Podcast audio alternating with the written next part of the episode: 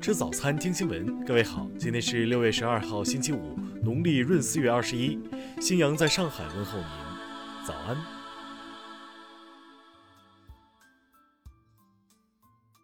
首先来关注头条消息。六月九号，美国一架 C 四零军用运输机飞越台湾上空，外交部发言人华春莹表示。美方此举严重违反国际法和国际关系基本准则，中方对此坚决反对，予以强烈谴责。我们敦促美方恪守一个中国原则和中美三个联合公报规定，立即停止此类非法挑衅行径。中方将采取一切必要措施，坚决维护国家主权、安全、发展利益。国台办发言人朱凤莲十一号应询指出。美军机飞越台湾，损害我主权、安全、发展利益，违反国际法和国际关系基本准则，是一起非法行径和严重挑衅事件。我们对此表示强烈不满和坚决反对。朱凤莲表示，民进党当局勾结外部势力，侵犯中国主权安全，破坏台海和平稳定，祸患岛内民众安全福祉。我们对此表示强烈谴责。我们有决心、有意志、有能力，坚决维护国家主权、安全、发展利益。我们严正警告民进党当局，不要误判形势，不要低估全体中国人民维护国家主权和领土完整的坚强意志和坚定决心，立即停止上述行径。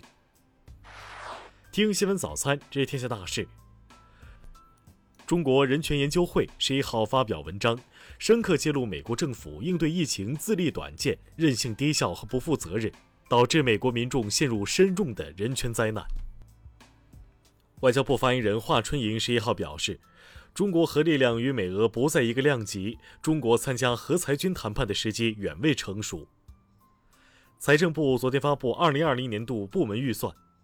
其中，三公经费预算为两千四百四十六点六一万元，比二零一九年减少三千零三点八七万元，压缩百分之五十五点一一。人社部近日发文指出，二零二零年度各地可根据失业保险基金结余情况，加大对不裁员或少裁员的中小微家政企业的财政支持力度。国家发改委、自然资源部日前印发文件提出，到二零三五年。全国森林、草原、荒漠、河湖、湿地、海洋等自然生态系统状况实现根本好转。就水旱灾害防御的有关情况，国新办昨天表示，当前我国已全面进入汛期，已有一百四十八条河流发生超过警戒水位以上的洪水。证监会近日表示，将持续强化上市公司监管，对于说假话、做假账、资金占用、违规担保等行为，必须予以严厉打击。国家版权局近日发布通知，规定了图库经营单位义务，特别针对图库经营单位的虚构版权、虚假授权、不正当维权等行为进行规制。下面来关注国际方面。美国总统特朗普十号表示，他领导的美国政府不会更改以内战时期维护奴隶制的南方邦联将领名字命名的美军基地等美国军事设施名称。据美媒报道。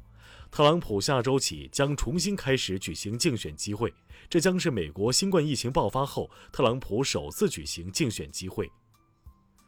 美国白宫冠状病毒应对工作组重要成员安东尼·福奇十号表示，美国政府将资助开展三种新冠病毒候选疫苗的三期临床试验。俄罗斯联邦安全会议秘书十号表示。西方国家正在加紧活动，企图破坏俄宪法修正案投票，并造成俄局势动荡。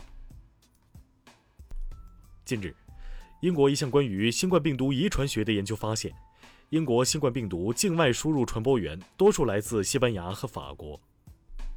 针对韩国民间团体向朝鲜散布反朝传单一事，韩国总统府青瓦台十一号称深表遗憾，将依法严惩。德国外交部十号宣布，将针对除欧盟成员国、申根国和英国以外的国家和地区的旅游警告延长到八月三十一号。希腊近日成功发行一批十年期债券，该国财政部长称，这表明国际市场对希腊政府的管理水平和国家经济前景投下信任票。下面来关注社会民生。北京市卫健委近日指出，要大力开展秋冬季呼吸道传染病预防控制的健康宣传。全面做好新冠肺炎疫情秋冬季防反弹的应对准备。中山大学昨天发布关于该校学生石某坠楼事件处理情况称，经公安部门调查，学生坠楼排除他杀可能，系高坠死亡。山东冠县昨天通报农家女被冒名顶替上大学一事，表示顶替者陈某某系该县某街道办事处工作人员，目前已被停职。陕西一煤矿十号发生煤与瓦斯突出事故，致井下七人失联。目前官方已组织专业救援队伍进入井下侦查，并开展搜救工作。近日，江苏泰州一工地出土文物后未停工被曝光，该市文广旅局迅速组织力量立案查处。目前该项目已全面停工，涉事企业将接受处罚。下面来关注文化体育。国际足联昨天公布了最新一期国家队排名，中国国家队依然排名第七十六位，亚洲位列第九，与上期排名完全一致。国教委会十号晚召开执委会会议，正式宣布将中国选手季阳石姐刘虹分别递补为二零一二年伦敦奥运会女子二十公里竞走比赛项目亚军和季军。中国嫦娥四号任务团队优秀代表近日获得国际宇航联合会二零二零年度最高奖——世界航天奖，这也是该国际组织成立七十年来首次把这一奖项授予中国航天科学家。日本近日遴选出下一颗太阳探测器，将于本世纪二十年代中期发射，旨在研究太阳大气中的物质和能量传输机制，进一步揭示太阳的奥秘。以上就是今天新闻早餐的全部内容。如果您觉得节目不错，请点击再看按钮。咱们明天不见不散。